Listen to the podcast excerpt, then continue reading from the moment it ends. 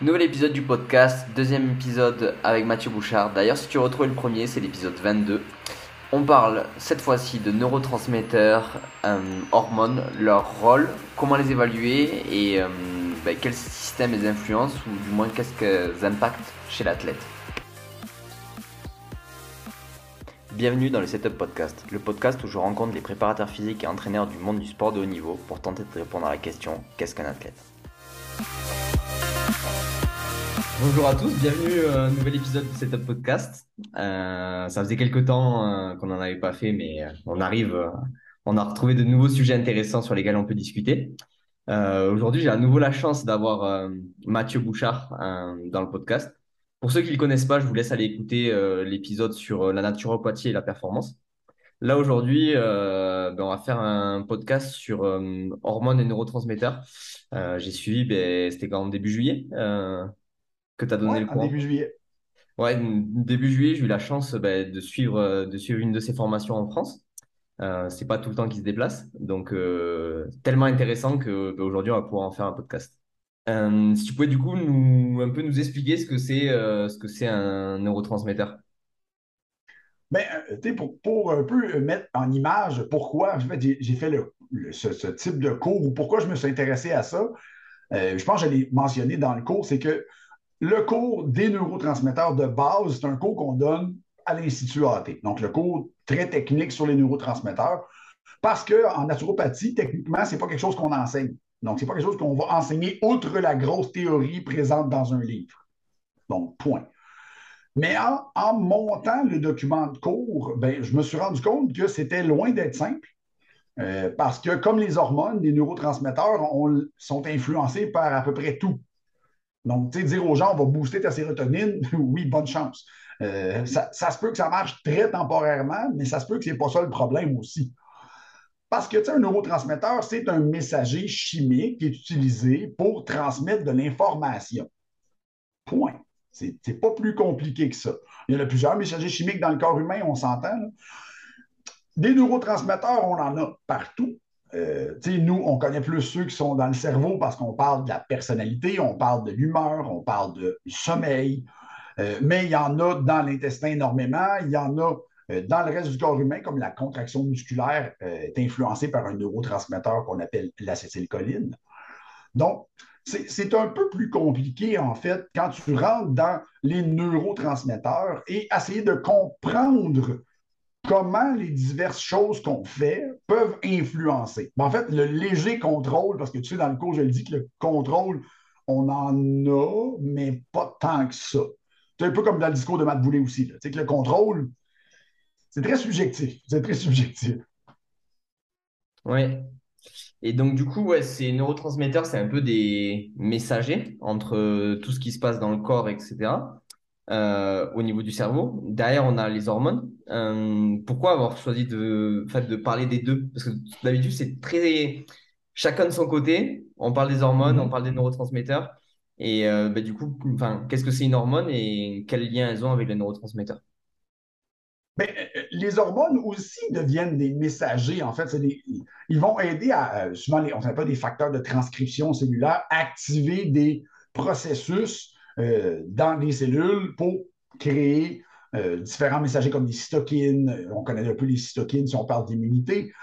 Mais euh, quand je me suis mis à réviser mes derniers cours, j'ai un cours sur le cortisol, donc le stress, la santé, je me suis rendu, je suis tombé dans une branche de la science qu'on appelle la neuroendocrinologie. Donc, l'influence des neurotransmetteurs, de la neuro sur les hormones. Et ben, bien sûr, moi, je cherchais pour le cortisol parce que c'était le cours qui me, que j'écrivais à ce moment-là. Mais après, le, champ euh, de la neuroendocrinologie ou de la neurobiologie, c'est un des champs qui est, est en plus rapide expansion actuellement dans les différents journaux scientifiques. Donc, il y a de plus en plus d'études sur, tu sais, maintenant on voit neuro patente devant n'importe quoi. Donc, mais oui, neuroendocrinologie, neuroimmunologie, neurobiologie. Et ça faisait longtemps, en fait, que je n'avais pas vu euh, dans les données scientifiques des liens.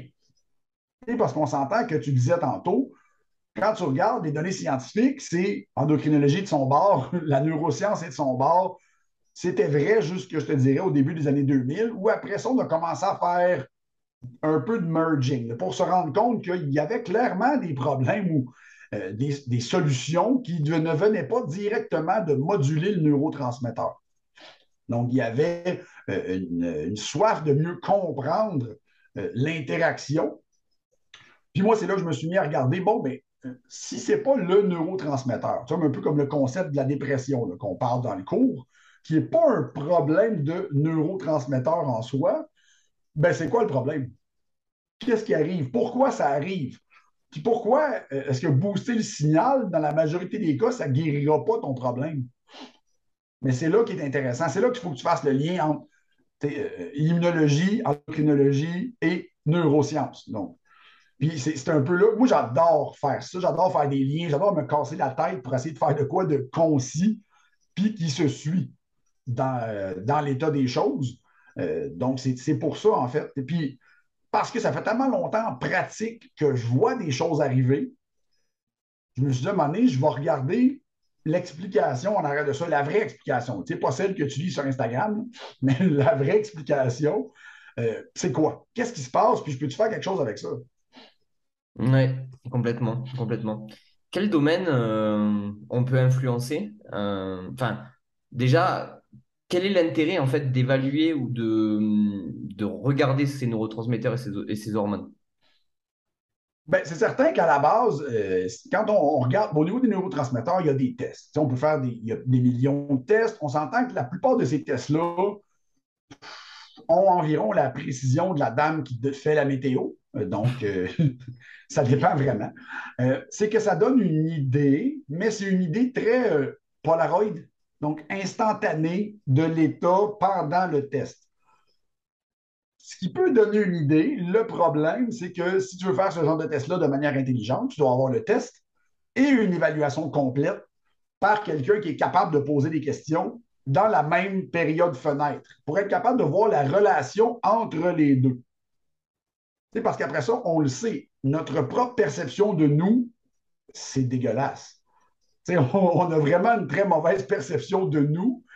Donc, oui, ça va être influencé par nos neurotransmetteurs, mais encore là, chez la femme, c'est encore pire. Il faut être capable de le mettre en perspective avec ce qui se passe en ce moment. Tu fais faire un test de neurotransmetteurs euh, quand, tu es parti, euh, toi, de l'angate pour te taper le voyage et que tu n'avais pas dormi et qu'on est obligé de te donner des trucs pour te laisser réveiller. Pas mal sûr que tu aurais sorti avec beaucoup trop de glutamate, très faible niveau de dopamine. Pourquoi?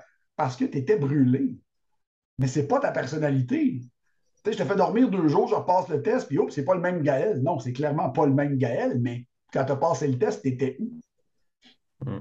Tu sais, c'est que ces tests-là ont une, ils ont une, une utilité. De là à tirer des conclusions de ces tests-là, c'est très actif et, à mon avis, très peu scientifique. Ouais, parce que c'est. Ben, je veux dire, c'est comme tous les tests en fait. Tous les tests sont pertinents, mais par contre, c'est le contexte et qu'est-ce que j'en tire de ce test. Donc, du coup, il y a beaucoup de monde qui, en ce moment, enfin, en ce moment, je veux dire, euh, on a de plus en plus de personnes qui parlent de ces tests de personnalité mm, qui sont reliés euh, au, comment s'appelle, aux neurotransmetteurs ou euh, des tests, ben, on essaie un peu de cerner l'athlète de façon large sur des domaines qu'on n'évaluait pas avant. Ouais. Mais du coup, c'est de se dire, ben, est-ce que c'est pertinent de les faire à ce moment-là ou est-ce que euh, je vais réellement pouvoir l'utiliser? C'est ça après. C'est qu'est-ce que je peux en faire de ce test? C'est là, en fait, qu'une bonne compréhension du système hormonal vient en ligne de compte. Parce qu'une personne qui ferait juste le test puis qui a fait juste le cours sur le test, parce que tu il y a des tests que tu peux faire une formation avec ça, et, euh, si la personne, c'est sa seule connaissance, désolé, euh, ton interprétation du test va être très faussée. Donc, tu vas arriver à une conclusion parce que c'est ça le but, mais ta conclusion ne sera pas adéquate. Parce que ce que tu arrives comme résultat est clairement biaisé par ton manque de connaissances ou ton manque de profondeur dans les connaissances. Il y, a un même qui dit euh, c'est plus dangereux d'avoir une illusion de connaissance que de ne pas avoir de connaissance. Ouais. Ouais, c'est, je sais plus quel effet, tu sais. Quand tu commences à savoir quelque chose, tu crois que tu es un expert, puis après tu dis, mais je sais pas. Ben, c'est, euh, L'effet Dunning-Kruger. ouais, Dunning-Kruger, voilà, exactement. Ben ouais, on retombe, on retombe dans cet effet-là. Ben, c'est un peu normal parce que, veux, veux pas, euh, comme l'information est très accessible de manière très synthétisée, des fois on a l'impression de vraiment comprendre un concept. C'est quand tu te mets à l'étudier pour vrai que tu te rends compte que tu comprends peut-être pas aussi bien le concept que tu penses. C'est pour ça que, en fait, le, cours, lui, qui est là, euh, techniquement, euh, si je me fie, quand j'ai commencé à écrire juste le cours sur les neurotransmetteurs, ben, vu qui a été très euh, ben, greffé de beaucoup de nouvelles choses pour faire ce cours spécifique-là, ben, il m'a pris sept ans à faire. Donc, la version que vous avez là, c'est la version qui m'a pris sept ans. Oui, j'ai focusé beaucoup plus sur les connexions dans les deux, trois, deux dernières années. Mais la base, pour le mettre relativement simple et compréhensible, parce que l'introduction de neurotransmetteurs, on s'entend que si tu sors le livre Neurosciences de Purvis, qui est épais comme ça, tu ne comprendras rien. Tu sais, je veux dire, c'est pas le fun à lire, tu ne comprends pas vraiment. Puis le but, c'était de condenser ça pour qu'une personne puisse ben, arriver au cours, pas trop connaître ça et sortir de là, faire OK, je pense que ça va mieux, je vais continuer à lire, mais au moins je comprends. C'est ça. Ouais, c'est ça.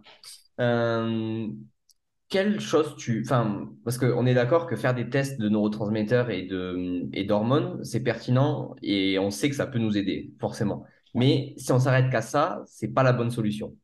Euh, avec quelle chose tu les ferais corréler euh, pour pouvoir, entre guillemets, faire des corrélations ou avoir des tendances un petit peu plus... des perspectives d'évaluation qui soient plus justes? Ben, tu sais, en naturopathie, euh, si tu regardes des questionnaires de médecine fonctionnelle, l'exemple, moi, mon questionnaire d'ouverture de dossier pour un client, il y a six pages. Et moi, je ne parle jamais d'entraînement. Je parle juste de mode de vie. Donc, j'ai six pages de mode de vie. Et quand je refais, parce que le, le- questionnaire, je le revise avec la personne, je reprends une autre page de notes. Fait que c'est sept pages. Fait que si tu prends un test de neurotransmetteur, la même journée que tu fais une évaluation vraiment complète, là, ben, OK, ça peut te voir, tu peux comprendre des fois pourquoi le test est sorti comme ça à certains endroits. Parce que tu sais, souvent, tu as toutes les questions, puis tu vois où c'est sorti quoi. Puis quand tu évalues la personne, OK, euh, bon, OK, ça, ça peut avoir fait ça, ça peut avoir fait ça. On va reposer les questions la semaine prochaine, puis dans un, peut-être dans un mois, on va refaire un test. Là, tu te rends- puis la personne, elle ne se souvient jamais ce qu'elle a écrit. Tu sais, souvent, le test, ils s'en souviennent pas. Puis tu te rends compte que, ah, OK, vois-tu, elle n'a pas bu d'alcool, ça fait deux jours. Euh, ce matin, tu allé courir, blablabla. Oups, tous les marqueurs de dopamine, sérotonine ont augmenté, tout va mieux. Il ne s'est rien passé. En un mois, c'est assez pour faire des changements, mais pas un changement de genre euh, euh, la vie c'est de la merde, la vie c'est donc beau. bon, mais c'est parce que le corps, son état de base, c'est pas la vie c'est de la merde. C'est, juste que dans la situation où tu as fait le test, c'est rare que tu vas faire un test de ce genre-là quand ta vie va bien. Quand ta vie va bien, tu t'en fous, tu fais des tests, mais ça va bien. Pourquoi tu ferais un test pour te dire que ça va bien? C'est un peu, peu contre-productif. C'est intéressant. Mais après ça, il faut le mettre en perspective avec une bonne évaluation. L'évaluation complète. Oui, complètement. Euh, du coup, c'est, euh, souvent on voit beaucoup de, de, justement, de choses liées à ces questionnaires-là, où on se dit, mince, j'ai évalué ça, il y a ça qui est trop bas, tu vois, dopamine, etc., qui est trop bas, ou, parfois, j'allais dire, euh, d'autres choses, dire, ben, du coup, avant mon entraînement, je vais prendre ça, je vais prendre tel supplément ou telle chose. Ouais, là, j'ai j'ai trop de stress, je vais prendre ça pour aller dormir. Je vais prendre... On a des petits, des petits tips qu'on trouve dans le commerce et, entre guillemets, on, on pense faire, faire bien. Et au final, ben, les résultats, parfois, ça marche pas forcément. Et en fait, on est plus dans du marketing, de donner de l'argent aux industries du supplément, qu'à réellement s'aider. Ben, Comment... C'est ça qu'il faut comprendre. hein. Tu sais, exemple, un café. Un café, ça augmente la dopamine. Parfait. Pas une tonne, mais ça augmente la dopamine. Euh, après ça, le chocolat augmente la dopamine. Ouais, ça, je l'ai noté dans mes Euh, cours. C'est la seule chose le chocolat va augmenter la dopamine un petit peu. Plus il est noir, plus ça l'augmente. C'est normal, c'est des composés a dans le chocolat, puis l'effet du chocolat. Bon, OK. Euh, Est-ce que le niveau de dopamine pourquoi tu n'en as pas? C'est sûr parce que ben, l'entraînement, tu l'aimes juste clairement pas. Fait que ton niveau de motivation est pourri? Euh, est-ce que c'est parce que le but que tu as fixé, finalement, ce n'est pas ton but? C'est c'est un but que tu n'es pas capable de raisonner avec? Parce qu'il y a ça aussi, hein, les motivations extrinsèques, intrinsèques. Donc, euh, euh, c'est quand même complexe. Est-ce que ton corps est juste brûlé? si, si tu es juste brûlé, là, même je te dirais, on va faire l'affaire que tu aimes le plus, là, ça se peut que tu ne sois pas tellement motivé. c'est tout de le mettre en perspective et de, de comprendre. moi, je ne suis pas psychologue euh, et c'est loin d'être ma force. Moi, j'adore les données scientifiques et après ça, de mettre en perspective. Mais c'est certain que si, ça fait trois mois que tu vas t'entraîner avec aucune motivation et tu es obligé de prendre des stimulants de la famille, des amphétamines pour être capable de faire un entraînement, il serait peut-être temps que tu discutes avec ton entraîneur pour modifier quelque chose. Mais il y a, un problème. si tu as besoin de prendre de plus en plus de stimulants pour être capable de faire les choses de ta vie quotidienne, on a un problème. Oui, mais, là, en fait, on fait directement le lien avec euh, en fait, le fonctionnement et l'état du corps, où en fait, mhm. euh, le corps, il est capable de faire ses choix et de trouver, en fait, le système nerveux, il va aller vers ce qui lui va, ce qui pense être le mieux pour lui à ce, à ce moment-là. Et euh, ben, peut-être que vouloir aller à l'inverse, ben, ça peut être contre-productif. Ben, c'est là que c'est intéressant de faire la différence entre de la paresse, parce que de la vraie paresse, ça existe. le, cerveau a un effet, un état de paresse. Mais il y a aussi des états où le corps euh, ne, veut pas. On en parle dans la formation, où le corps pense que ce n'est pas une bonne idée. Puis il ne veut pas te donner les ressources pour le faire. Ça ne lui tente pas. c'est deux états complètement différents. Oui, après ça, là-dedans, il y a une grosse partie de génétique, il y a une grosse partie de développemental, donc chez l'enfant, comment l'enfant a été élevé, donc son développement. Oui, après, ben, il y a tout le reste. Euh, euh, parce qu'en fait, je ne peux, peux, pas changer ta génétique, je ne peux pas changer comment tes parents t'ont élevé, mais je peux que tu arrêtes de manger des chocolatines pour déjeuner. Euh, ça, je peux. On peut. On peut faire des trucs. ou des pains au chocolat, ça dépend quelle partie de la France vous êtes.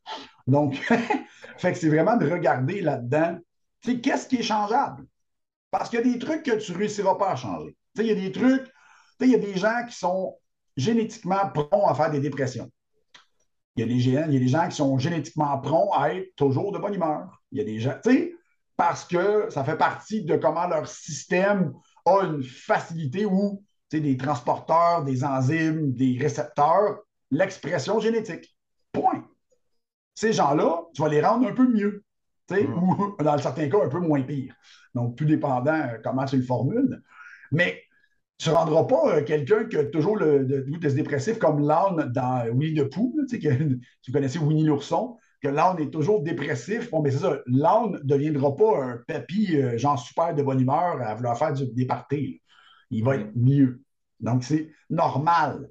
Mais ça revient un peu à la même affirmation qui vient du culturiste si tu es né un chihuahua, tu aurais beau prendre plein de stéroïdes, tu ne viendras pas un pitbull, tu vas devenir un plus gros chihuahua. Donc, c'est un peu ça. Hein. Donc, dans le système, tu peux modifier à un certain extent, donc à une certaine capacité, mais après ça, peut-être que ce n'est pas une bonne idée de vouloir pousser plus encore, parce que là, tu peux peut-être causer un dysfonctionnement. Oui. Et là, du coup, en fait, on tombe, euh, entre guillemets, euh, dans le domaine de ce qu'on a. Enfin, là, les... c'est ce qui arrive de plus en plus sur le... en information, c'est tout ce qui est biohacking, où en fait, euh, on essaie de plus en plus de... d'optimiser son corps. Il y a beaucoup de, notamment les nootropiques sur le cerveau, mais après, il y a des gens, ils, enfin, ils font plein d'autres choses pour améliorer le corps. Et en fait, ben, du coup, ça a des effets directs sur, ben, en partie sur les hormones et les neurotransmetteurs. Euh, c'est quoi ton avis par rapport à ça, à ce biohacking? Ben, le biohacking, on s'entend. C'est un thème qui est popularisé beaucoup, beaucoup par des gens qui ne sont pas médecins. Donc, euh, on s'entend. Moi, je ne suis pas médecin, mais qui sont popularisés par des gens qui ont quelque chose à te vendre, malheureusement. C'est certain que le biohacking, si on le comprend dans sa, mettons, dans son intégralité la plus pure, euh, moins marketing, ça serait de ramener le système à se faire influencer par les choses de base de notre environnement qu'on aurait peut-être dû toujours garder, comme la luminosité, comme les fenêtres alimentaires, comme l'exercice. Euh, toutes les petites choses qu'on aurait dû toujours faire finalement. Ça ne devrait pas s'appeler du biohacking, ça devrait s'appeler être un être humain 101. Parce que maintenant, la plupart des êtres humains, ben, ils ne font pas ça. Oui, mais ce n'est pas du biohacking, ça. C'est être normal. après ça, oui, euh, euh, l'eau froide ou les températures froides, parfait, on a remarqué que ça pouvait faire tel avantage. OK. Vas-tu vraiment vivre plus longtemps avec ça? Pas vraiment. Ça va te faire une grosse différence chez quelqu'un qui ferait déjà toutes les choses plus normales, je ne suis pas sûr.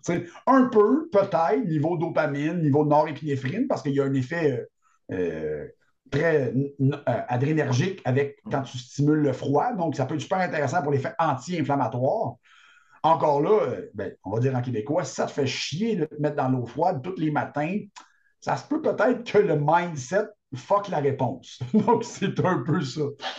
c'est tout le temps une question de faire ce que ce qui est plus payant de faire pour toi.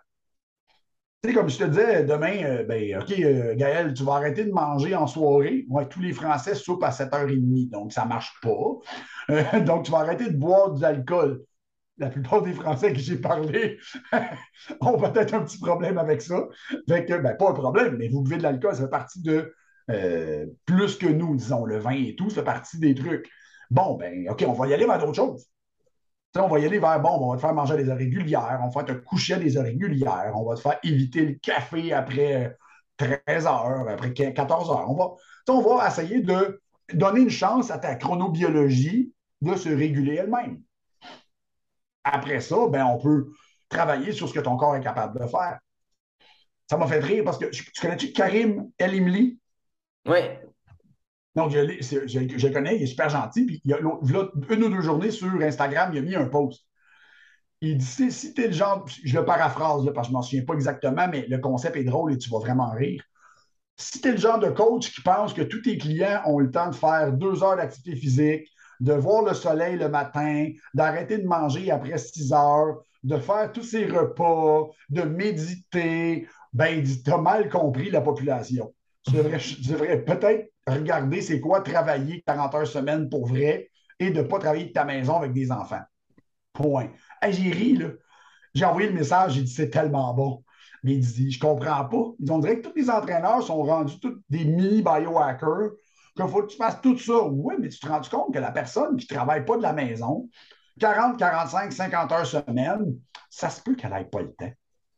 ça se peut que ça ne marche pas. Fait c'est ça. Fait qu'elle le fera pas, tu comprends? Fait que c'est, ajuste en conséquence, puis oui, le biohacking, c'est super intéressant. Oui, il y a des techniques qui sont le fun. Tu n'es clairement pas obligé de euh, euh, mettre en contact avec le soleil le matin avant de boire ton café pour être optimal. Tu n'es clairement pas obligé de ne pas jamais manger en soirée pour être optimal. Tu n'es clairement pas obligé de prendre des bains froids si ça te fait chier. Tu sais, c'est de rentrer ce que toi, tu peux rentrer en améliorant les trucs que tu fais qui sont peut-être pas optimales pour toi. Oui, c'est ça. Biohacking euh, intelligent. Oui, complètement. Et du coup, là, ça permet. Euh, bah, du coup, en fait, on retombe sur euh, la discussion du début du podcast où, en fait, on disait j'ai un état d'évaluation, j'ai un questionnaire de l'environnement et de l'état de la personne. Et du coup, en fait, on recoupe avec ce qu'on suit, enfin, l'idée que tu viens de mettre maintenant, de se dire, ben, en fait, c'est un continuum. Où est-ce que je me situe dans ce continuum? Où est-ce que je me régule? Quelle intensité je veux mettre dans la correction si j'ai envie d'en avoir une et si je peux en recevoir une? Mm-hmm. Et, euh, et de prendre du recul et un peu être intelligent, de se dire, ben, il ne faut pas que j'aille à l'encontre du système. Exact. parce qu'au début, moi, les gens souvent me contactent. Euh, bonjour, on m'a dit, on m'a dit tu pouvais m'aider, j'ai tel, tel, tel, tel problème. Parfait. Euh, moi, je leur réponds tout le temps, je suis naturopathe, je ne suis pas médecin, je ne peux pas traiter de problèmes, je ne peux pas dire que je traite des problèmes. Ce que je peux faire avec toi, c'est regarder ce que tu fais et commenter sur ce que tu fais qui pourrait peut-être causer tes, pas aider avec tes problèmes. Puis souvent, c'est tout le temps ça. Pour ça, j'arrive dans leur questionnaire, je me rends compte qu'il y a plein de choses qui sont, moi, je fais une évaluation de 1 à 3, puis il y a plein de 3. Il y a plein de choses qui sont dysfonctionnelles dans leur système. Là, je dis, OK, mais toi, ton problème que tu penses, c'est ça. Moi, j'en vois dix autres. Est-ce que tu me permets de. On travaille sur ceux-là, puis peut-être que le problème pour lequel tu me contactais va s'en aller tout seul. Ou va se calmer tout seul. 90% du temps, c'est OK, oui, tu as raison, j'ai une coupe, j'ai pas mal d'autres problèmes. Bon, ben, on va travailler sur ça. Parce que c'est là que tu vois qu'il y a un dysfonctionnement. Les fonctions normales du corps humain sont les mêmes pour tout le monde. Il n'y a, personne qui euh, ne produit pas de matière fécale, il n'y a personne qui pleure pas quand ils se pètent leur, tête sur le coin d'une table. tout le monde a le même type de fonctionnement à des degrés variables. Après, si tu vas aux toilettes une fois par semaine, après, tu dors euh, deux heures par nuit puis tu penses que c'est fonctionnel. Euh, tu manges un repas, mais grignote huit collations. OK, on a un problème. Il y a quelque chose qui ne marche pas. Donc, il faut regarder pourquoi ça ne marche pas. Oui. Ouais, euh, il y a eu, ben, du coup, il y a l'autre domaine là, du biohacking qui sont les, neurotropiques. c'est quelque chose qui fait, qui fait, hum, pas mal peur pour les gens qui ne le connaissent pas. du coup, je pourrais expliquer déjà ce qu'est ce qu'est un neurotropique. Les neurotropiques, c'est toutes les substances qui peuvent aider à augmenter une fonction cognitive ou un autre, donc la mémoire, les choses, peu importe, souvent on parle de mémoire, on parle de la rétention d'informations, mais qui ne va pas nuire, mais qui ne peut pas nuire. Parce que la plupart des neurotropiques doivent avoir cet effet-là de ne pas nuire. Parfait. Après ça, quand on regarde, on se rend compte que dans les neurotropiques purs, tu en as plusieurs. Euh, on va parler de plusieurs, plusieurs plantes qui ont un effet neurotropique. Et ces plantes-là, souvent, ont un effet euh, baqué très scientifique. Donc, il y a plusieurs études sur ça. Euh, on va avoir quelques composés vitamines spécifiques, mais les vitamines, moi, je ne considère pas tellement que c'est des nootropiques parce qu'eux font leur action.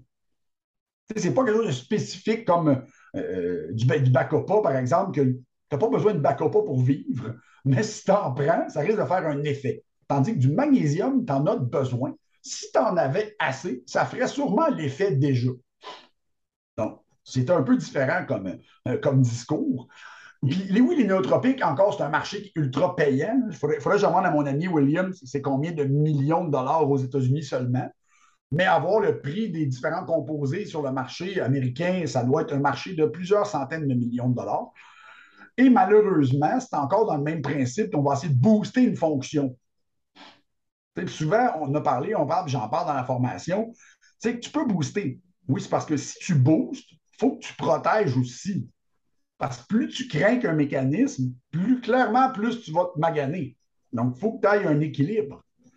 les gens, souvent, qui vont consommer des nootropiques, c'est les gens qui ont un mode de vie tellement pas bon, ils sont obligés de booster le signal pour fonctionner comme ils pensent qu'il devrait fonctionner. Ouais, c'est que le système, il est déjà à bloc parce qu'il y a un rendement faible, parce qu'il y a des pertes d'énergie sur l'hygiène de vie, ou parfois, c'est comme tu disais, avoir un travail à 50 heures semaine, euh, devoir aller s'entraîner parce qu'on veut des performances, etc. Parfois, ben, on est à la limite. Et de se dire, ben, au lieu de calmer quelque chose pour récupérer de la marge, pour euh, le, le, donner à autre chose, de se dire, ben, je, je, tire encore plus sur le système et je vais essayer de monter. Et j'essaie de monter les choses. Et ben, parfois, enfin parfois, même euh, tout le temps, au bout d'un moment, si on ne s'écoute pas, si on ne calme pas le système, ça casse. C'est ça. Puis pour calmer le système, il faut comprendre où le système perd de l'énergie. Pourquoi il en perd, pourquoi il n'en récupère pas? Parce que souvent, c'est ça. C'est un peu comme euh, tu prends ton auto puis tu perds de l'huile, mais tout ce que tu fais, c'est en rajouter. Oui, c'est parce qu'il y a un problème. à un moment donné, on va, arriver avec un problème que tu ne peux pas toujours rajouter de l'huile. Donc, même, chose pour le, le même chose pour tous les liquides faut que tu trouves la faille. Il faut que tu trouves pourquoi le corps n'est pas capable de garder son niveau d'énergie. Dans le corps humain, c'est la même chose, juste plus complexe. Si, tout fonctionnait bien, tu récupérerais de l'énergie. Là, pour le moment, il y, en a qui sortent, mais il n'y en a pas qui rentrent. Non. Ouais, mais ça, c'est une notion qui est super importante qu'on oublie tout le temps. C'est que chaque fois, on va chercher des, domaines extérieurs. Euh, j'allais dire, OK, le corps, il a besoin de manger. Donc ça, c'est entre guillemets, c'est l'apport qu'on lui donne et il prend les nutriments, etc. Mais souvent, on se dit, ben, je suis trop fatigué, il faut que je prenne ça. Euh, je fais trop ça. En fait, on va chercher tout le temps une aide extérieure, mais le corps, à la base, il est prévu pour euh, ces euh, systèmes autorégulés, auto-entretenus. Donc, normalement, il est obligé de se régénérer de manière, entre guillemets, enfin, pas naturel, mais autonome. Oui, mais naturel. ça fait partie des systèmes. Si tous les systèmes fonctionnent adéquatement pour ce qu'on demande, ça devrait s'autoréguler. Après ça, oui, euh, mais l'avantage maintenant d'avoir accès à de la science, c'est qu'on ne peut pas s'extraire du monde moderne. Donc, on ne peut pas, toi et moi, décider d'aller vivre dans les montagnes en Andorre pour être très tranquille. Donc, on n'a pas le choix. Il faut quand même subir les contre-coups. Euh, fait faut adapter. Donc, OK, dormir un peu plus, prendre certains suppléments plus spécifiques pour aider le cerveau, aider le corps à récupérer. On n'a pas le choix. Et surtout, comme tu sais, toi, tu voyages beaucoup, ben, voyager beaucoup, il y a du train, il y a du transport, des fois, il y a des décalages horaires. Bon, ben, on, va accompagner. On va accompagner ton système pour récupérer de ces choses-là. Parce que c'est sûr qu'après un certain temps, ben, tu vas fatiguer. Donc, c'est. Fait qu'il faut toujours tenir en compte de la vie de la personne, puis après ça, il y a la tolérance aussi. Il y a des gens qui peuvent euh, peut-être un peu plus s'en tirer, peut-être parce qu'ils dorment mieux. on ne le sait pas. Il y a des gènes qui régulent le sommeil. Euh, c'est très complexe. Qu'il faut toujours regarder d'un point de la personne ben, où elle est là, puis qu'est-ce qu'on peut faire, où est-ce qu'on veut la ramener. C'est. Ben oui, après ça, c'est la différence entre les individus où chaque individu a un niveau de tolérance ou de compétence différent. Et ça, ça c'est entre guillemets, c'est l'entraînement ou euh, la génétique sur des choses qu'on ne contrôle pas. Mais, euh, là-dessus, euh, on est sur quelque chose qui, si on suit le, la, logique, on ne peut pas sortir de cette logique. C'est ça, il n'y a personne. un jour ou l'autre, on le paye. Il y a un autre, euh, un autre domaine où là, on parlait de l'hygiène de vie et de dire ben, de rattraper entre guillemets les erreurs du corps. Mais il y a aussi tout le côté un peu réhab ou ben, ça peut être aussi euh, un, comment s'appelle, un, un, catalyseur, euh, cette, gestion et cette euh, évaluation des, enfin, des hormones et des neurotransmetteurs, surtout par exemple la commotion, la commotion cérébrale, ou quand la personne elle est blessée et qu'elle doit revenir. et donc du coup, là aussi, on est à une limite pour revenir à un niveau ou à une performance sportive. Ben oui, parce que dans les cas où il y a un dommage, donc le dommage était causé par quoi? On en a parlé un peu dans le cours, il y a des études qui ont été faites là-dessus pour montrer que à certains niveaux, euh, ben, le dommage n'a pas été causé par l'effet, a été causé par le manque de contrôle sur l'effet. Donc, c'est très complexe. Et dans le cas des commotions cérébrales, mais ben, comme le cerveau n'est pas dans son plein état, comme il y a de la neuroinflammation, comme c'est connu dans le domaine de la commotion, si tu regardes les études là-dessus, c'est assez évident, mais ben, on ne pourra peut-être pas lui demander un effort comme avant pendant une période qui peut être très longue. Puis encore là, c'est de le rééduquer. Parce que comme c'est une blessure, mais le système va être beaucoup plus en mode protection. Comme quand, exemple, tu te blesserais un genou, après ça, tu irais courir. Oui, mais le corps va, changer son, ta démarche de course parce que tu as mal au genou. Est-ce que, euh, après ça, revenir, oui, c'est sûr que revenir, il faut être capable que le corps comprenne que ça va bien aller. que c'est beau, c'est parti, tout va bien. Non. C'est quand même complexe. Ça fait partie des, l'influence des parties du cerveau sur la régulation. Les parties du cerveau, on s'entend que c'est très compliqué. Vous l'apprenez avec un SUP, la relation des parties du cerveau sur l'intégration sensorielle. Et après ça, sur un peu sur les émotions, on en parle un peu dans, le cours aussi, la régulation émotionnelle.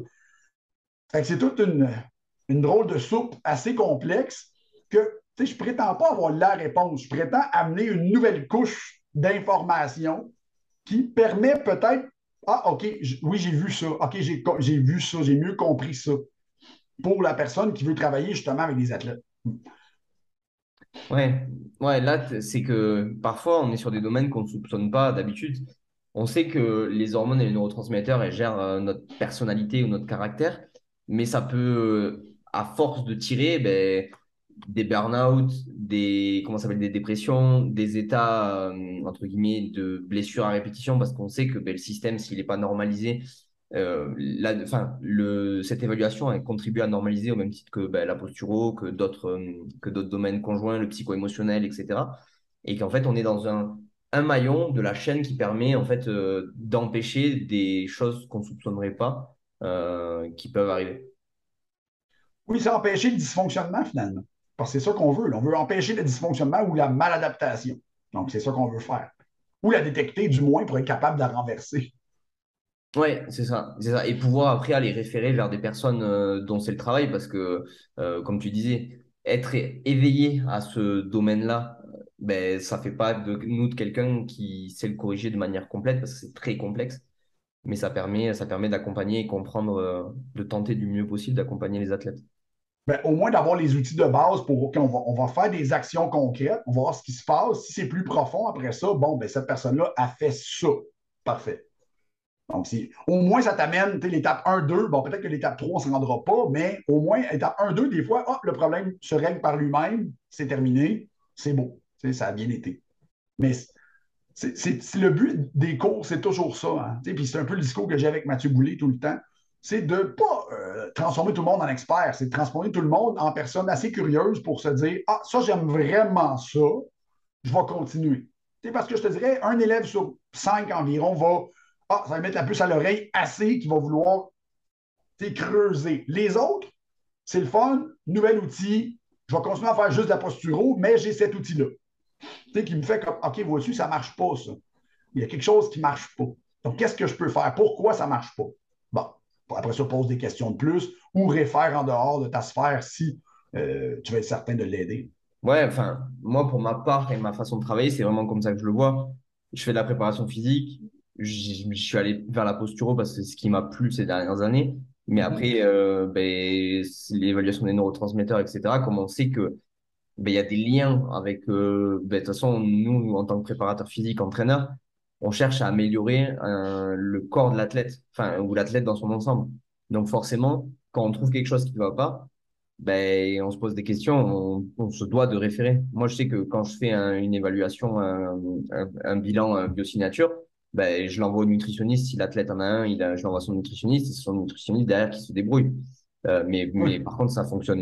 le, enfin, la collaboration fonctionne bien parce que moi, je ne m'aventure pas là où je suis pas compétent euh, et là où je n'ai pas le temps de chercher plus parce que il faudrait avoir, euh, je vais dire comme toi, il faudrait avoir huit vies pour lire et comprendre tout ce qui se, tout, tout, ce que, comment fonctionne le corps humain.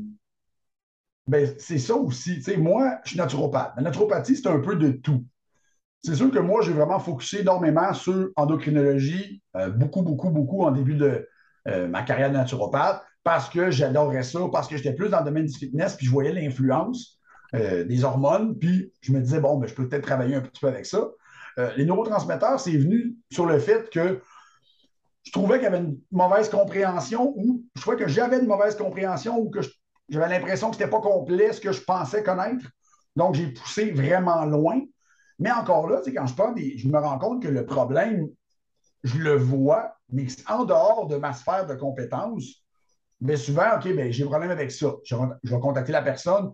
Euh, j'ai un client, j'ai fait ça, ça, ça, ça. Euh, voici ce que j'ai fait. Voici ce que je pense que le client a. Est-ce que tu le veux? Oui. Tiens. sais, après ça, j'ai une facilité à détecter, ben, à force de poser des questions, des dysfonctionnements pas qu'ils ont été manqués, mais parce que la plupart des gens n'y vont pas chez le médecin. Ils ne vont pas. Même si au Québec, c'est gratuit, euh, tant qu'ils ne sont pas malades, ils ne vont pas voir. Fait que souvent, vous aux clients, OK, ben, écoute, prends ça prendre rendez-vous avec ton médecin de famille ou ton gynécologue et pose ces questions-là. Il me semble que ça, ça pourrait être approfondi. Parce qu'il me semble qu'il y a des symptômes.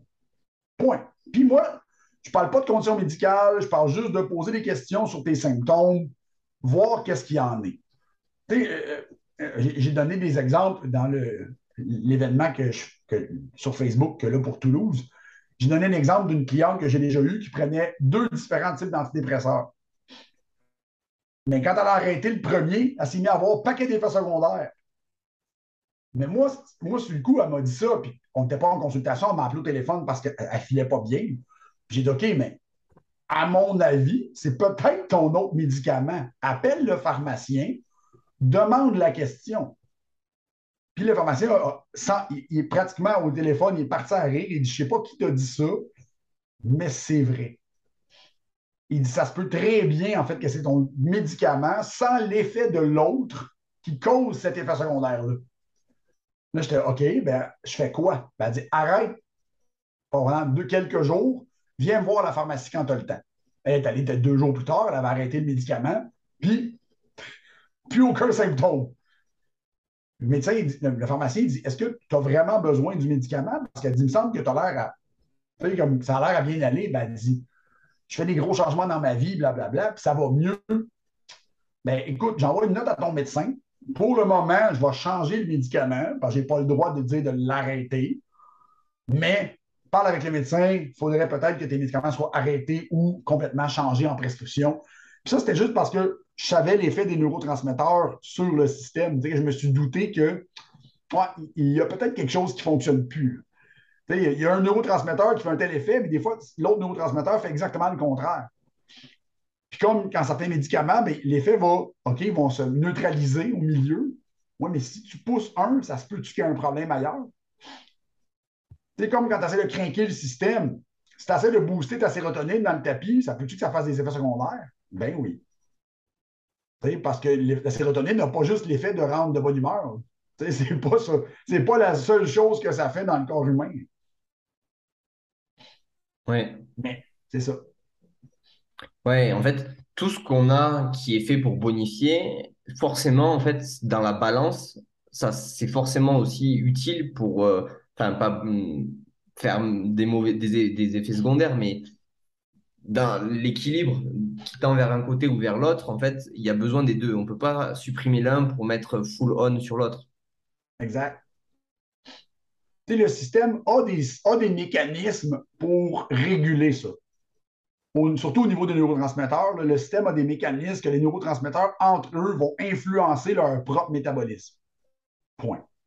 on le voit un peu, euh, il y a des études récentes qui ont sorti sur le Parkinson pour se rendre compte, à part celles qui disent que les données ont été faussées, moi je ne parle pas de celles-là, je parle des, des études qui montrent que il y a une relation entre la dopamine et l'acétylcholine, ce n'est pas celle qu'on pensait. C'est que justement, le niveau de dopamine aide à réguler le niveau de l'acétylcholine et vice-versa. C'est pour ça que la médication spécifique à un neurotransmetteur, c'était peut-être pas la meilleure idée qu'on avait eue. Parce que c'est pas pour rien que le système baisse le signal. C'est parce qu'il y, y, a quelque chose qui doit être adressé. Donc, le corps réagit finalement. Je pense que les nouvelles études en neurosciences vont amener une profondeur assez impressionnante aux médicaments qui sont utilisés pour moduler directement des neurotransmetteurs. Donc, ben, tous les médicaments qu'on donne pour des conditions de cerveau, finalement. Je pense qu'on va être capable d'amener quelque chose de plus intéressant à ce niveau-là. Que oui, dans certains cas, ça peut être très pertinent. Dans les cas de dysfonctionnement sévère, les médications Très bonne idée. T'sais, schizophrène, je suis complètement d'accord qu'ils prennent des médicaments. on s'entend. Mais après ça, de voir est-ce que le médicament est toujours la bonne solution pour un problème? Je ne l'ai pas mis dans le document, mais je vais la rajouter, cette étude-là. On a parlé de dépression. On parle souvent de dépression parce que c'est un des plus gros problèmes de santé mentale au monde. Euh, il y a des études qui montrent que donner du metformin, donc le médicament pour le diabète, à des gens dépressifs, ça enlevait les symptômes dépressifs dans un grand pourcentage de ces personnes. Et pourtant, le metformin n'a pas d'influence directe sur les neurotransmetteurs. tu fais OK, mais ben, c'est ça qui devrait te mettre la puce à l'oreille que ce n'est pas vraiment les neurotransmetteurs, c'est comment ils sont faits, puis qu'est-ce qui influence les neurotransmetteurs qui va amener un, une meilleure perspective. Moi, ça me fait toujours rire, parce que ça fait des années qu'en naturopathie, on, travaille un peu sur les gens avec leur humeur sans vraiment aller avec des produits qui sont des antidépresseurs naturels, avec d'autres composés, parce qu'il y a un effet. Puis encore là, je ne dis pas que les personnes qui sont pas en dépression ne devraient pas prendre de, médicaments. Là, si tu penses que tu as besoin de médicaments, si tu es en dépression, ça fait longtemps, va voir le médecin, parle avec ton médecin. Moi, je suis naturopathe. Je ne suis pas un professionnel de la santé. Donc, euh, mais c'est plus profond que ben, on va te donner ça pour ça. Tu comprends? On est loin de la théorie cause à effet. Oui. Ouais, c'est ça. C'est dans ta cascade hormonale ou dans ton, je sais pas, dans le micmac euh, du, de l'homéostasie euh, de l'être humain, forcément, s'il y a quelque chose qui ne va pas et qu'on vient de modifier, ça remodifie autre chose et ça. C'était je crois que c'était dans le cours de euh, Strong Fit euh, sur la dépression de Julien Pinot, où justement il parlait de ça. Il disait, en fait, euh, si tel hormone ou neurotransmetteur est présent, c'est parce qu'en fait, il protège de quelque chose d'autre. Et le fait de le faire baisser, ben, en fait, tu mets le bordel et tu deviens, entre guillemets, dépendant à un système, un peu une béquille pour soutenir le système. Euh, Et en fait, tu l'empêches de. En fait, c'est c'est pas la même chose de donner un neurotransmetteur ou une hormone pour réguler le système que de faire en sorte que le, le corps crée cette hormone pour se, re- se réguler. Exact. C'est un peu ça que- qui est compliqué, hein? Surtout quand on parle d'hormones ou d'hormonoremplacement ou d'hormonothérapie.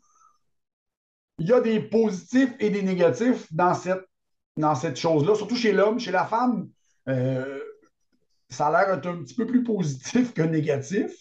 Chez l'homme, donner de la testostérone, il faut quand même bien évalué pourquoi le corps, en fait, manquerait de testostérone? Parce que c'est pas normal de manquer de testostérone. Donc, avant d'en redonner, il serait bon de regarder mais le pourquoi de la chose. Même s'il y a beaucoup d'avantages à avoir un bon niveau de testostérone, si l'avantage à la longue peut- va causer un inconvénient, c'est peut-être juste régler un problème temporairement. C'est Oui. toujours intéressant de regarder après ça. Avant de rajouter des hormones, ben, c'est quoi le problème? Puis est-ce que je peux tranquillement travailler le problème en même temps que je donne le produit? Peut-être. Euh, chez les femmes, on n'a pas ça de l'hormonoremplacement, on donne de la progestérone. Ça peut être super pertinent. J'en ai plein de clientes qui en prennent.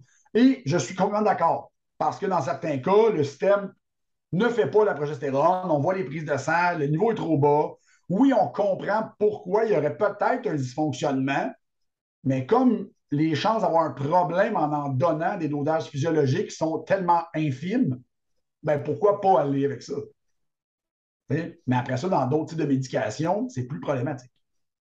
Oui, ouais, parce qu'il y a aussi un autre. euh, mais là, tu, tu parles du cas des femmes, où en fait, euh, on n'a pas discuté jusqu'à présent, mais déjà de screener une- un état euh, par rapport au matin ou le soir, c'est plus le même. Et chez les femmes, en fait, elles ont déjà un, je veux dire, un, un système en fait, qui se, qui est jamais le même dans le mois. Donc, euh, c'est Exact. encore plus compliqué de, de, de screener quelque chose qui fonctionne de manière différente euh, sur des cycles. Ben, c'est un peu ça. Hein? Puis, tu sais, c'est pour ça qu'il y a des entraîneurs hyper compétents, un peu comme Christian Thibodeau, qui est un de mes amis puis que tu connais, qui a fait des articles sur ça, de comment on module l'entraînement par rapport avec le cycle menstruel, où on a déjà parlé, parce qu'il y a une grosse pertinence à ça. Est-ce que chez monsieur, madame, tout le monde, ça va faire une différence? Plus ou moins. Chez les athlètes, OK, là, on commence à avoir quelque chose d'un peu plus précis. Donc, oui, ça va faire une différence. Donc, il faut juste le bien comprendre. Parce que chaque personne a un peu sa bio-individualité. Il y a des personnes qui s'influencent moins que d'autres. Donc, c'est ça qui est pertinent. Mais oui, chez la femme, il y a clairement une modulation qui se produit sur 28 jours. Puis cette modulation-là, en plus, est influencée par les autres hormones. Les hormones qui varient, c'est estrogène, progestérone, oui, mais les autres hormones, comme cortisol, insuline, eux, sont quand même là. Donc, tu sais, c'est- un gros, euh, c'est un gros puzzle euh, qui vient s'auto-réguler. Ben, s'auto-réguler, s'auto-influencer, pas vraiment s'auto-réguler, s'auto-influencer, qu'il faut quand même comprendre sans rentrer dans le détail. Juste le but de le comprendre que si tu as passé tel jour et tu fais telle action, ça peut être plus problématique que si tu étais à tel jour. Tu peux avoir plus d'effets secondaires, disons. Ouais. Et c'est là où, ben, du coup, en fait, on va pouvoir un peu, pas moduler, mais euh, permettre au système de, et à l'être humain de mieux vivre dans les choses qu'il ne peut pas contrôler, son travail, une compétition importante, ou des, un peu les obligations de la vie moderne, qui Ouais. font que, ben, en fait, on va pouvoir soutenir le système pour justement éviter qu'il crache et qu'après, on ne puisse plus le récupérer ou que ça mette trop de temps. Ben, ou, ou seulement d'être capable de donner l'information. Parce que des fois, le- si disons, on va voir, euh, ici, nous autres, nos médecins ont des quotas de clients par année, donc passent très peu de temps avec. Donc, ne peuvent pas souvent prendre le temps d'expliquer des trucs. Même s'ils avaient la connaissance, n'ont pas le temps. Et fait que souvent, d'expliquer un peu ce qui peut causer le problème, sans rentrer dans les pathologies, sans rentrer dans les grosses explications scientifiques, c'est juste de dire à la cliente, oui, ben si après telle période, tu fais telle chose, c'est peut-être ça qui cause que ça, ça t'arrive. Essaye de, dans cette période-là, de faire attention, augmente tes calories, peu importe, pour ne pas forcer le système. On verra pour la suite. T'sais, juste de le comprendre que euh, les gens vont dire c'est normal. Non, c'est pas normal. C'était attendu. Donc, parce que c'était il y a des grandes chances que ça arrivait. C'est pas normal, mais on s'en doutait. Donc. Euh, ouais, ça, ouais, c'est ça. C'est que pour les gens qui nous écoutent, il faut pas qu'ils tu un peu effet tunnel là, dans le sens où il m'arrive des choses et c'est comme ça, et un peu pas résigné, mais quoi qu'il quoi se passe, il y a toujours une explication et une cause. Après, est-ce qu'on veut des réponses ou est-ce qu'on veut pas des réponses, ça c'est autre chose. Mais on peut pas se dire, euh, de toute façon, chez moi, c'est comme ça. Il y a forcément, il y a des gens chez qui ben, il y aura peut-être des explications plus difficiles à trouver que d'autres. On mettra plus de temps à le trouver. Mais on peut pas se dire, euh, et moi, c'est pour ça que je me suis intéressé à ce domaine-là, c'est parce que j'avais des, des soucis, enfin des soucis, des interrogations avec mes athlètes et j'arrivais pas à y répondre. Et je me suis dit, là, j'ai fait le tour de beaucoup de domaines. Et là, ben, pour l'instant, il me reste que ça à explorer. Est-ce que ça vient de là? Et c'est ça, c'est après, je sais pas, c'est un peu peut-être un mindset de se dire, ben non, ça peut pas être comme ça. C'est comme ça et puis c'est pas autrement. Non, c'est pas possible. Il y a la prédisposition, mais il n'y a personne qui est prédisposé à être totalement dysfonctionnel. Oui, tu peux être plus prédisposé à tomber dans la dysfonction, mais à part c'est un handicap, ben, ben ça devrait être un très faible pourcentage de la population qui a un dysfonctionnement normal. Tu comprends? Le reste, pas mal sûr qu'on peut l'influencer et le ramener vers un fonctionnement un peu plus euh, de l'organisme. Point. on explique dans les cours, les gens rient parce que je l'ai expliqué euh, avant de donner une formation par moi-même, j'étais au SSCS, donc juste avant, et j'avais expliqué que quand ils, ont testé mon système vestibulaire sur la plateforme, il y, a une, plateforme pour tester le système vestibulaire à Las Vegas, la personne a, capoté parce que tant que j'avais les yeux ouverts, je sortais pour une de bon âge. 35 ans, j'ai 40 ans, donc c'était correct. S'il me fermait les yeux, il m'enlevait mes souliers, ouh! Le gars, il ne comprenait rien. Il dit Je comprends pas. Il dit J'ai l'impression d'évaluer quelqu'un qui a 75 ans avec des maladies neurodégénératives. il dit tellement que tu n'as pas de stabilité. Mais oh, rallume, les lumières, rallume tout, puis le contrôle actif revient.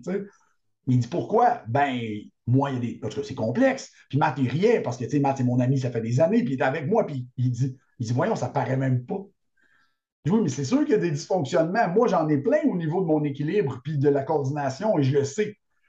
c'est certain que j'ai une prédisposition à aller vers le dysfonctionnement. Mais justement, ça fait juste me donner des signes que euh, quand je vais être fatigué, ça va m'arriver. Tu sais, quand je vais être fatigué, souvent, je vais avoir de la difficulté, euh, mettons, à marcher rapidement sans boiter. Euh, je vais avoir de la difficulté à coordonner mes mouvements. Mais dans la vie de tous les jours, ça va bien. C'est juste, c'est un, un, un, trouble. Tu sais, c'est un trouble de naissance, en fait. Ça, c'était connu, c'était connu des, des, des, de de tous les, médecins. Dans mon carnet santé, c'est écrit. Euh, mais est-ce que je m'en rends compte quand euh, mon système va bien? Pas du tout. Il n'y a pas de problème. Euh, c'est sans m'entraîner, je courais le 100 mètres à une vitesse qui avait clairement du sens. J'étais assez athlétique. Mais si tu fatigues mon système, il y a clairement une dysfonction qui apparaît. Mm. Oui. Ben, chaque personne, c'est un peu ça. Tant que tu n'auras pas poussé le système, par exemple, tu ne le verras pas. Oui. Chez les athlètes, c'est ce qui arrive des fois quand tu tombes à des niveaux un peu plus élevés où la charge de travail n'est peut-être pas adaptée parce que ce pas tous les entraîneurs qui sont bons ou qui évaluent correctement. Ben, là, le système, il brise. Mais c'est quoi ça? Tu n'as jamais eu ça avant? Oui, mais c'est parce que là, tu viens de trouver le, qu'est-ce que le corps protégeait. Le corps était capable de le protéger, exemple, cette dysfonction-là. C'est pour ça que quand on regarde chez les sportifs professionnels, ça c'est super intéressant, nous ici on a le football et le hockey, vous, vous avez le, soccer. vous vous rendez compte que les joueurs, un coup qui sont blessés à un endroit, sont toujours blessés après ça à cet endroit-là. C'est pas parce qu'ils ont été blessés une fois, non, c'est parce que clairement c'est la partie que le système a peut-être un problème et que tant que tu ne pousses pas la machine, ça se contrôle. Mais si à un moment donné tu pousses trop, ben, c'est tout le temps la même chose qui brise c'est un peu ça qu'on regarde dans les dysfonctionnements. je ne suis pas expert en rehab, je ne suis pas expert en sport. J'adore, j'ai une bonne mémoire, j'adore regarder ces choses-là, puis de prendre des notes après ça. OK, oui, tel joueur, exemple, il est arrivé tel problème, puis finalement, c'est ça qui a mis fin à sa carrière. Mm. Mais 12 saisons plus tard, parce que ça revenait tout le temps. Tu dis, OK, peut-être la position, le style de jeu, mais pourquoi, exemple, le genou gauche? Pourquoi pas le droit? Parce qu'il tourne toujours à gauche. Je veux dire, il y a une question à se poser là-dedans. Oui, ça vient, ça vient avec la posture, ça vient avec les réflexes archaïques, ça revient avec l'intégration, ça revient avec le contrôle, ça revient avec la capacité du système à corriger. Hum, et l'environnement dans lequel l'athlète s'exprime, parce qu'on sait que c'est, il s'adapte à son environnement. Exact. L'athlète qui va pousser la machine tout le temps, mais qui est mal encadré, ben, il risque d'avoir un problème. il risque d'advenir un certain problème qu'on va voir arriver, physique ou mental. Donc, le système va lâcher un certain point. Pourquoi? Ben, après ça, c'est de faire l'évaluation. Qu'est-ce qui est arrivé? C'est pas la génétique. Si l'athlète est rendu à un très haut niveau, il y a la génétique pour être un athlète de haut niveau. Et, euh, on s'entend que demain matin, je ne deviendrai pas patineur artistique, même si je m'entraînerais, et tu ne deviendrais pas joueur de basketball, même si tu t'entraînais vraiment beaucoup. Donc, euh, il y a des prédispositions génétiques. Donc, l'athlète est là parce que clairement, il y a une bonne génétique pour faire ce qu'il veut faire. Euh, après ça, ben, le dysfonctionnement, ça, c'est d'autres choses. Oui. Et ça, après, c'est à l'entraîneur d'aller chercher les bons outils pour pouvoir évaluer. Ben, évaluer, exact. Et corriger. Puis on les a, là. Le pire, c'est qu'on les a, les outils. Mais oui, il y a encore beaucoup d'entraîneurs qui sont dans la vieille garde, de non. Soit ne veulent pas faire le travail, soit ne peuvent pas faire le travail, soit il y a beaucoup de politique. Donc, tu sais, l'équipe d'entraîneurs, c'est parce qu'ils sont connus qu'ils sont là ou ils connaissent des gens. C'est pas parce qu'ils sont compétents ou parce qu'ils sont capables de faire un très bon travail. c'est dommage parce que ça, je l'ai entendu souvent. Tu moi, je, je travaillais dans le plus gros gym au Canada, je travaillais au Pro Gym. Donc, il y avait plein d'entraîneurs de très, très haut niveau qui s'entraînaient là. Et souvent, ils me disaient, ils disaient, on a eu un meeting avec les entraîneurs de telle équipe universitaire, collégiale, professionnelle. Et tu te rends compte que le niveau de connaissance n'est clairement pas au niveau professionnel. Genre, ils sont là parce qu'ils connaissent telle personne, ils connaissent blablabla, ça fait longtemps qu'ils sont dans le domaine, mais que si tu leur demandes de faire une évaluation récente et efficace en dehors de leur expérience, qui souvent est très pertinente, parce que c'est faudrait un mélange d'expérience et de connaissance pour faire la. Mais dans certains cas, ton expérience, ben, elle ne sert à rien rendu là, parce que chaque personne a son problème, que tu ne pourras pas le régler parce que tu as une expérience. Donc, c'est un peu euh, là où on, se rend compte qu'il y a un problème. Tu, vas te rendre compte que c'est pas certains entraîneurs de niveau collégial sont peut-être meilleurs, en fait, que les entraîneurs de niveau universitaire et euh, professionnel parce qu'à ce niveau-là, c'est pas vraiment leur. Euh, qui connaissent ce qui fait qu'ils sont là. Tu sais, qu'ils sont bons. Donc, l'équipe, a gagne. Que ça veut dire qu'ils sont capables de, de donc de, mettre de l'avant des techniques avec une bonne équipe de physio, de thérapeutes, euh, d'entraîneurs, de, nutritionnistes qui adaptent. Donc, mais bon. Ouais, ouais c'est ça, c'est que dans tous les cas, euh, entre guillemets, les clowns, ils font sensation que peu de temps. Ça, c'est, enfin, un jour ou l'autre, on peut pas, on peut pas leurrer les gens, donc ça. Mais après, il faut aussi euh, parfois avoir le, comment ça s'appelle, oser euh, éprouver et prendre de l'expérience sur des nouvelles choses parce que parfois les outils on les a, on sait que ça, on sait que c'est le, le, comment s'appelle le, le, l'outil le plus pertinent à la situation. Mais si on l'a jamais utilisé, ben, on a quand même la crainte de dire est-ce que ça va marcher? Parce que quand on a des responsabilités, quand c'est la première fois qu'on utilise les choses, ben, et donc, du coup, je pense c'est justement de se dire, ben, chaque jour, je teste de nouvelles choses. J'ai de l'expérience avec mes athlètes de, de mettre de la nouveauté. Et ils, me font confiance et j'accepte de me tromper parce que ça fait aussi partie du jeu de, tout ça. Ben c'est ça. Puis tu te tromper, on s'entend. Quand tu fais des outils d'évaluation, tu te trompes comment? je dis, même si tu te trompais avec l'outil d'évaluation, est-ce que ça va vraiment rendre ton évaluation complètement obsolète? Pas vraiment ça va peut-être changer un peu la manière que tu voulais faire les choses, mais souvent pour le mieux. même si tu n'as pas totalement raison, juste le fait d'intervenir va peut-être juste améliorer la situation de toute façon. Donc. Oui, non, mais complètement. Mais écoute, c'était euh, une discussion euh, très enrichissante. Euh, on a parlé, on a parlé hormones, qu'est-ce que c'était, neurotransmetteurs, comment l'environnement l'influence. Comment, ben pareil, agir sur ça. On a un peu débordé sur la fin sur les systèmes, les systèmes d'entraînement et, comment utiliser un peu ça, un peu, j'allais dire, la politique, etc. oui. au sein du sport de haut niveau. Mais j'allais dire, on est, on est obligé, on est obligé chaque fois qu'on discute avec toi de, de déborder parce que c'est tout le temps intéressant. Merci beaucoup. Euh... je te remercie. C'était vraiment toujours un plaisir de faire un podcast avec toi. En fait, toujours un plaisir de te parler, mais comme je ne peux pas te voir tout le temps, ben, en podcast, c'est la meilleure option. Ouais, ben c'est ça. Je pense qu'on va, on va, on va monter un podcast en commun juste pour pouvoir discuter. Tu viendras. Quand je vais être sur Toulouse, tu viendras. On ira manger. Ouais, bon, ben, avec plaisir, avec plaisir. Euh, pour ceux qui veulent te retrouver, ben, c'est de Holistic euh, ND. Holistic ND, exact. Donc, vous pouvez me retrouver sur Instagram et sur Facebook. Donc, euh, c'est assez facile. Ben, Mathieu Bouchard. Donc, c'est moi. C'est ça. Et pour ceux qui veulent, du coup, aller faire le cours sur Toulouse, c'est ça? Je ne sais plus les dates, en septembre Oui, sur Toulouse, le 1er et 2 octobre, ah. au de Toulouse, en fait. Ben, parfait. De toute façon, j'allais dire, en allant sur tes, sur tes profils, ils trouveront les, liens d'inscription. Et exact. je pense que si les gens ont des questions là-dessus, ils peuvent. Oh oui, n'hésitent pas à me contacter, en fait, euh, sur l'événement ou euh, sur mes profils personnels ou privés, ça me fait plaisir de répondre. Ben écoute, un grand merci à toi et on se retrouve euh, prochainement pour un nouveau podcast. Ciao. Merci Gaël. Bye.